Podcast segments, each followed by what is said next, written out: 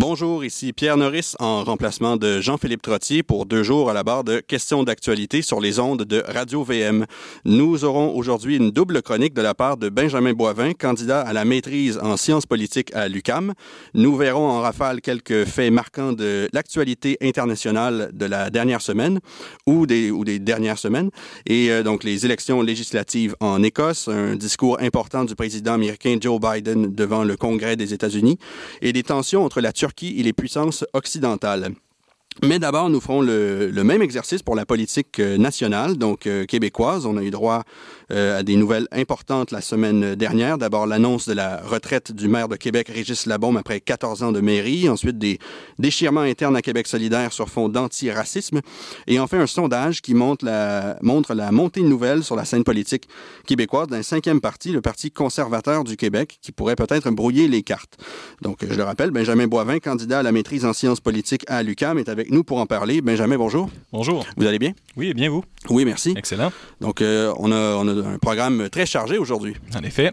Donc, euh, de, de quoi euh, de quoi pour nous commencer? On va commencer par le Régis Labombe, je pense. c'est quand même une oui, oui, c'est une assez grosse nouvelle, ouais. en effet. Régis Labombe, la semaine dernière, figure majeure de la vie politique québécoise depuis plus, plus d'une décennie, annonce qu'il qu allait quitter la vie politique active. Donc, on sait que M. Labombe avait eu des soucis de santé dans les dernières années, mais il a fait une, une assez grande carrière en politique municipale à Québec. Et puis, euh, ça, a été, euh, ça a été toute une affaire. On lui a même déjà prêté des, des intentions politiques euh, dans les plus hautes sphères du pouvoir. C'est vrai. Et euh, bon, il avait, euh, je crois qu'il avait été euh, par le passé, il, avait déjà travaillé comme attaché politique d'un ministre péquiste, il avait été candidat des faits à l'investiture du PQ dans un comté, mais rien pour le faire connaître des citoyens en, général. Donc, sans qu'il soit vraiment étranger au milieu politique, je pense que sa candidature à l'époque à la mairie de Québec était, c'était vraiment une, nouvelle pour lui. C'était une première percée sur les devants de la scène, non? Oui, oui, tout à fait. Monsieur Labombe, en fait, s'est plutôt présenté à l'époque comme, un, comme une figure issue du monde des affaires. C'est la manière dont il s'est présenté à la population. Donc, il a eu une carrière assez, assez particulière, assez diversifiée, comme vous l'avez dit. Puis, il émerge, en fait, comme une figure politique vraiment à l'élection de 2007, qui est une élection spéciale qui est tenue pour remplacer, on se souviendra, la mairesse André P. Boucher, qui est décédée subitement dans l'exercice de ses fonctions. Donc, il était plutôt euh, nouveau en politique et puis assez inconnu, en fait, de la population. Puis, il a obtenu un succès assez rapide. En fait, là. ses sondages au départ étaient très faibles, puis très rapidement, ils ont augmenté et puis il s'est fait élire euh, maire de Québec euh, à la grande surprise d'un peu tout le monde. Puis il s'est fait remarquer assez rapidement pour, pour son ton familier, euh, sa tendance peut-être à l'enflure verbale également, puis une, une, une, attitude parfois populiste. Il a été critiqué à l'époque par certains certaines figures dans le monde médiatique pour, euh, pour avoir un, une, pour une manière de parler qui, qui tranchait avec ce qu'on avait connu auparavant. C'est vrai, puis je me souviens même qu'il avait été euh, parfois comparé à l'ancien maire de Montréal, euh, Camillien Houd, même genre de figure euh, oui, qui, oui, qui aime gueuler et se, se, faire entendre. Et donc, bon, une, une figure populiste et en même temps, j'imagine qu'avec ça, il vient aussi parfois l'idée de, de, lancer de, de, grands projets à grand déploiement pour que la, la capitale nationale se démarque? Oui, oui, tout à fait. On se souviendra qu'à l'époque où M. Labombe est devenu maire de Québec, on était dans les, dans les derniers temps de la préparation des festivités du 400e anniversaire qui, qui à l'époque euh, allait plutôt euh, plutôt mal. Il y avait beaucoup d'inquiétudes à savoir comment les festivités allaient se, se passer. Est-ce que les événements qui avaient été choisis étaient pertinents, intéressants pour la population? Puis M. Labombe avait réussi vraiment à mobiliser la population de la ville de Québec à, à faire une campagne de publicité quand même assez importante, puis à, lancer des festivités qui ont été, euh, je, dirais, un grand succès et que la population a grandement apprécié. Donc ça, ça a vraiment été la, pierre d'acier sur laquelle il s'est appuyé pour par la suite euh, défendre plusieurs grands projets, certains qui ont réussi et puis certains autres qui ont moins réussi. On se souvient notamment, évidemment, du, de l'amphithéâtre, le, projet d'amphithéâtre, la construction d'un amphithéâtre dans, dans, la ville de Québec qui visait initialement à, à pouvoir accueillir une nouvelle équipe de hockey professionnelle de la Ligue nationale. Le premier élément, la construction d'amphithéâtre, ça a été un succès, ça a fonctionné. Monsieur Labombe a réussi à soutirer du financement euh, des, différents paliers de gouvernement pour, atteindre son projet. Malheureusement, euh, il n'y a jamais une équipe de hockey euh, professionnelle qui s'y est installée. Mais plusieurs grands événements, des grands spectacles qui ont, quand même fait la renommée de la, ville de Québec pendant les années où il a été maire. En effet. Et ben, vous, évoquez qu'il était parfois considéré comme une figure populiste, mais en même temps, la différence de de nombreuses figures qu'on va qualifier de, de, populistes. Il s'est aussi montré, euh, ben, surtout dans le contexte euh, des dernières années, euh, M. Labombe, il s'est aussi montré assez ouvert au développement des transports en commun et à l'électrification et ce, genre d'enjeux très contemporains. Oui, oui, tout à fait. M. Labombe a comme connu une transition, je dirais, dans l'exercice de ses fonctions à travers les années. Au départ, il était très aimé du, des milieux un peu plus populistes, comme vous l'avez dit, du, secteur médiatique à Québec.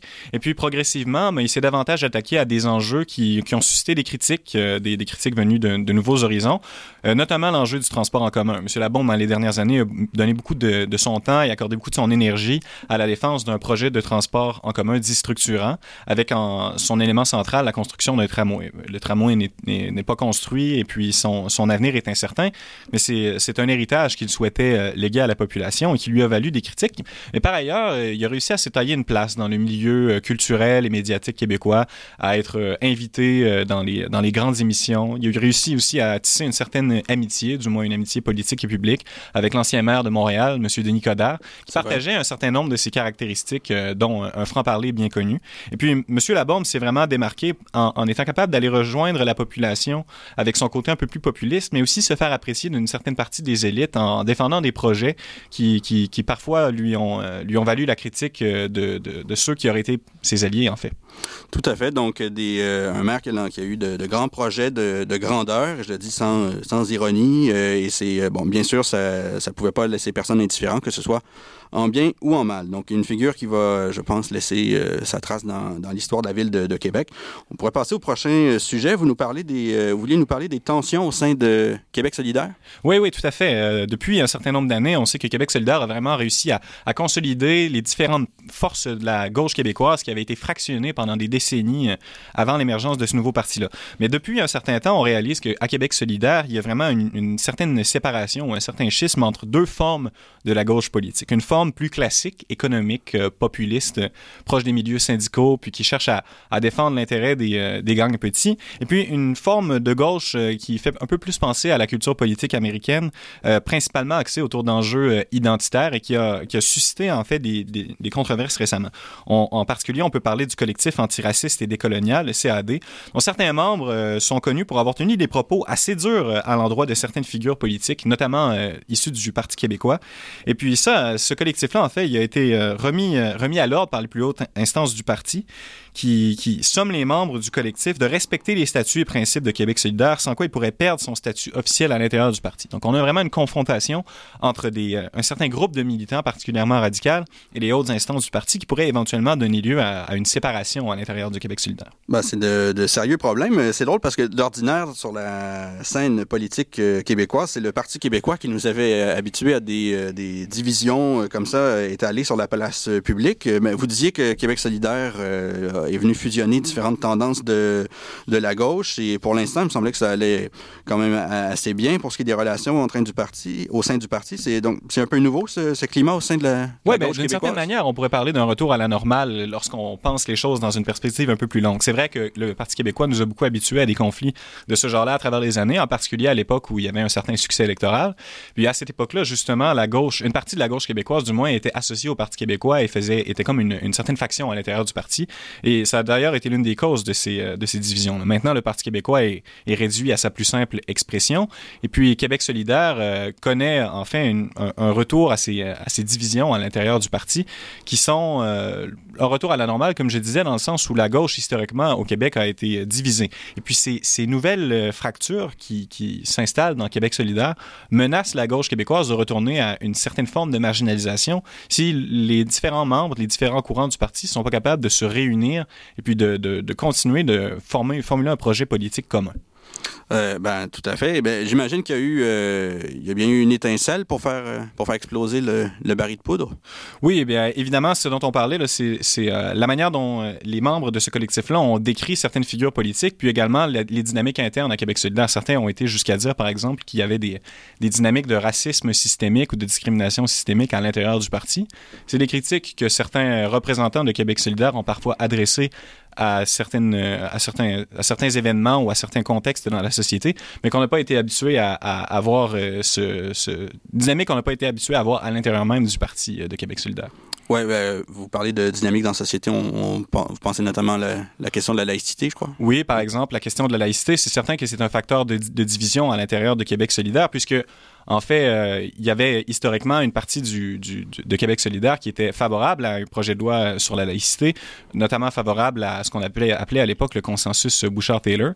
Et puis, euh, en fait, ce projet de, ce projet de la laïcité québécois, ben, il n'est pas particulièrement conservateur lorsqu'on y pense dans ses principes, mais il a tout fait d'être associé par euh, les membres justement issu d'une aile identitaire, de gauche identitaire du parti, à une forme de nationalisme excessif ou euh, ethnique qui, euh, qui est rejeté par une partie du parti.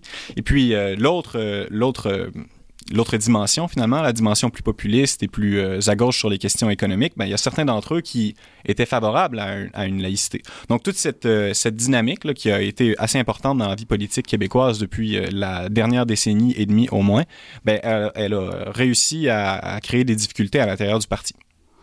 Oui, donc c'est une crise très sérieuse qui menace, je crois, la la, volonté de Québec solidaire de se sortir de la, marginalité.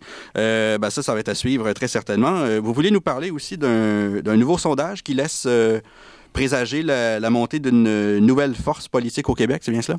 Oui, tout à fait. Donc, depuis euh, la semaine dernière, on a vu passer un sondage euh, léger qui indique la poursuite, premièrement, je pense que c'est l'élément le plus saillant du sondage, la poursuite de la domination de la coalition Avenir Québec dans la vie politique québécoise. Donc, les sondages de la coalition Avenir Québec sont, tout à fait extraordinaires. On est autour de la zone de 50 Et puis, en fait, les, principaux partis d'opposition, que sont le Parti libéral, Québec solidaire, le Parti québécois, sont tous euh, avec des résultats assez assez, assez, assez faible, et même que, le Parti québécois, en fait, se retrouve en troisième place, derrière Québec, en quatrième place, derrière Québec solidaire. Mais une chose qui est intéressante, euh, qui est sortie de ce sondage-là, c'est la force relative du nouveau, euh, du Parti conservateur du Québec, qui n'est pas nouveau, mais qui est nouvellement dirigé par euh, une figure assez connue, Éric Duhem, qui a manifestement réussi à consolider un certain, une certaine partie de la population autour de lui. Au niveau national, le Parti conservateur retirerait environ 6 des voix. Donc, on est encore dans des chiffres assez bas. Mais dans la région de Québec, le Parti conservateur est actuellement deuxième très, très, très loin derrière la coalition Avenir Québec, mais tout de même devant le Parti libéral, le Parti québécois et les autres. Donc, euh, l'émergence du Parti conservateur du Québec comme une force politique viable, surtout dans le contexte euh, de la crise sanitaire et puis de la contestation qui vient de ce parti marginal et qui est probablement le seul, en fait, à critiquer les mesures d'une façon euh, assez forte, risque de faire émerger une course à cinq dans la vie politique québécoise, ce qui serait une, première depuis au moins le début des années 70. certainement, oui, ça fait un bon moment que c'est pas arrivé. On, va revenir en arrière un peu. vous, vous parlez de la, de la CAQ qui, qui frôle les, 50% Je crois que c'est 46 euh, dans les, exact, dans les sondages. Puis euh, les, projecteurs de, sièges en fonction des sondages euh, donnent la CAQ autour d'une centaine de sièges. Ça fait longtemps que c'est pas arrivé au Québec et c'est assez impressionnant considérant qu'il y a justement plusieurs joueurs sur la glace. Comment pouvez-vous expliquer ben, cette domination-là de la CAQ? Il est certain que les contextes de crise comme celui qu'on vit actuellement ont tendance à favoriser les autorités en place du moment que les choses sont gérées d'une façon qui apparaît plus ou moins responsable et professionnelle, euh, les, partis au pouvoir tendent à profiter de ce type de situation, à attirer une certaine, une certaine forme de popularité chez des gens qui sont inquiets et qui voient dans les autorités en place une, une, manière d'être rassurés. Puis M. Legault a réussi, avec des aptitudes de communication qui sont les siennes, à créer un certain lien avec une partie de la population québécoise, un lien de confiance qui plus d'un an après le début de la crise, semble se maintenir d'une façon tout à fait euh, surprenante.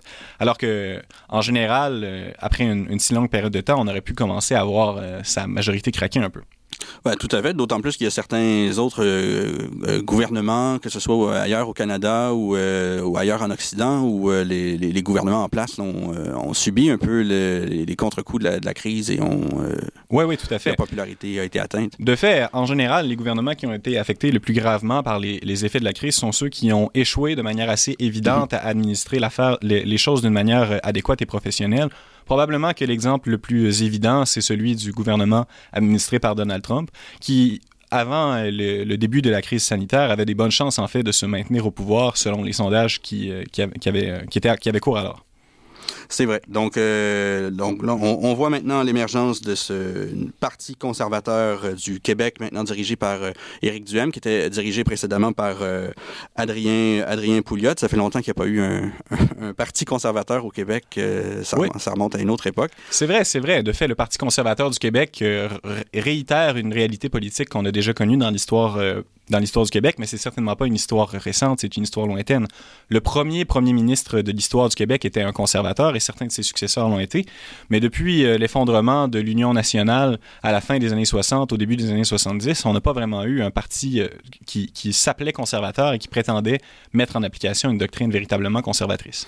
Euh, c'est bien vrai. Et donc, vous disiez, ce parti conservateur-là, qui est maintenant à 6 dans les intentions de vote, 14 dans la région de Québec, on va, on va suivre euh, l'évolution de ces données-là, considérant que, bon, à 14 euh, c'est, c'est- je crois que c'est peut-être pas assez pour faire élire des députés maintenant, mais sans doute, euh, ils pourront s'amuser à picosser un petit peu la, la CAQ dans la région de la, Oui, oui. de la capitale nationale. On peut s'attendre en fait peut-être à un affaiblissement des résultats de, de, de la CAQ dans le, dans le secteur qui pourrait peut-être permettre l'élection d'un député libéral si leur sondage devait s'améliorer, s'ils réussissaient à trouver des candidatures intéressantes connues du grand public par exemple. Tout à fait. Donc, euh, ben, euh, Benjamin Boivin, euh, candidat à la maîtrise en sciences politiques à l'UCAM, vous faisiez un tour d'horizon de l'actualité politique québécoise. Merci beaucoup et on se retrouve pour le prochain segment. Tout à fait. Donc, à venir, revue de l'actualité internationale. Restez avec nous sur les ondes de Radio VM. On se retrouve après la pause.